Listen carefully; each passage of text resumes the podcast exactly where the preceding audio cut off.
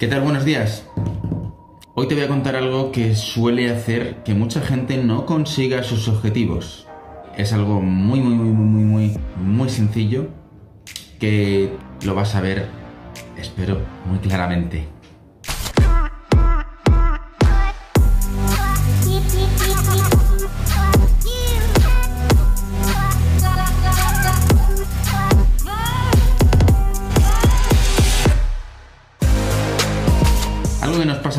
Personas es que no solemos ponernos objetivos.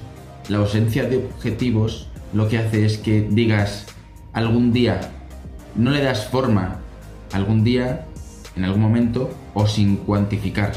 De forma que, por ejemplo, quiero ganar más dinero. Vale, pero ¿cuánto más quieres ganar? ¿Cuándo quieres ponerte ese objetivo?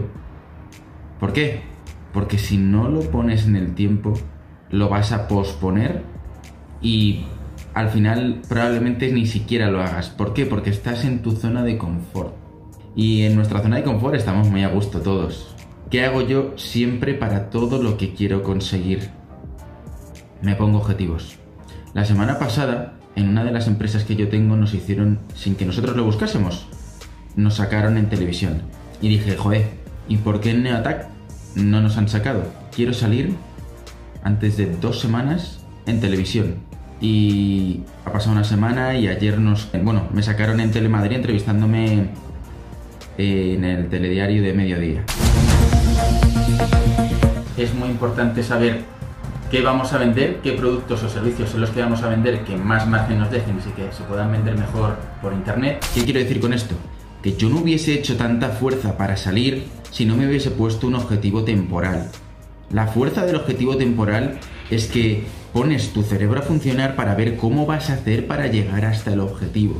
Esto yo ya lo he hablado otras veces con los objetivos que nos habíamos puesto de facturación antes de la pandemia y cómo conseguimos llegar a pesar de haber perdido decenas de miles de euros de facturación en el mes de abril. No es que vayamos a llegar al objetivo del de, año, que era duplicar la facturación, es que lo vamos a, a pasar por delante, es que hemos llegado prácticamente ya. Esto es la importancia de los objetivos. Algún día significa nunca. Quédate con esa frase. Ya, algún día me pondré a hacer esto. No lo vas a hacer. Me lo voy a pensar. No lo vas a hacer. Porque tu cerebro va a ser el que se encargue de posponerlo. Porque estamos más cómodos como estamos, ¿no? Por eso a mí me gusta la determinación. El voy a hacerlo y lo voy a hacer. Y lo hago. Cuando consigas que esto sea un hábito en tu vida, el proponerte cosas, establecer unos objetivos, medir qué te falta para llegar y hacer todo lo que puedas hacer para conseguirlo, no habrá nada que te pueda parar. Ahora tienes que estar dispuesto a pagar el precio para llegar. Y eso es lo que mucha gente no está. ¿Por qué? Porque a lo mejor para poder llegar necesitas hacer un esfuerzo mucho mayor del que esperabas. Pero si de verdad tienes tu objetivo y quieres llegar y no hay otra forma y no hay otra posibilidad más que llegar, lo vas a hacer. Si sin embargo todos son ambigüedades o números pues vagos, eso es como el que dice, yo siempre les pregunto a mis empleados, ¿qué quieres hacer? ¿A dónde quieres llegar? Yo quiero mejorar cada día o ser el mejor. Vale, está muy bien, pero ponle nombre. ¿Qué es ser el mejor? ¿Ascender de puesto? ¿De acuerdo? Pon ascender de puesto. ¿En cuánto tiempo? Pon en cuánto tiempo. ¿Cuánto querrás ganar? Pon cuánto querrás ganar. ¿Por qué? Porque algo que pasa siempre, siempre, siempre es que dicen, vale, yo quiero subir a, a este puesto. Vale.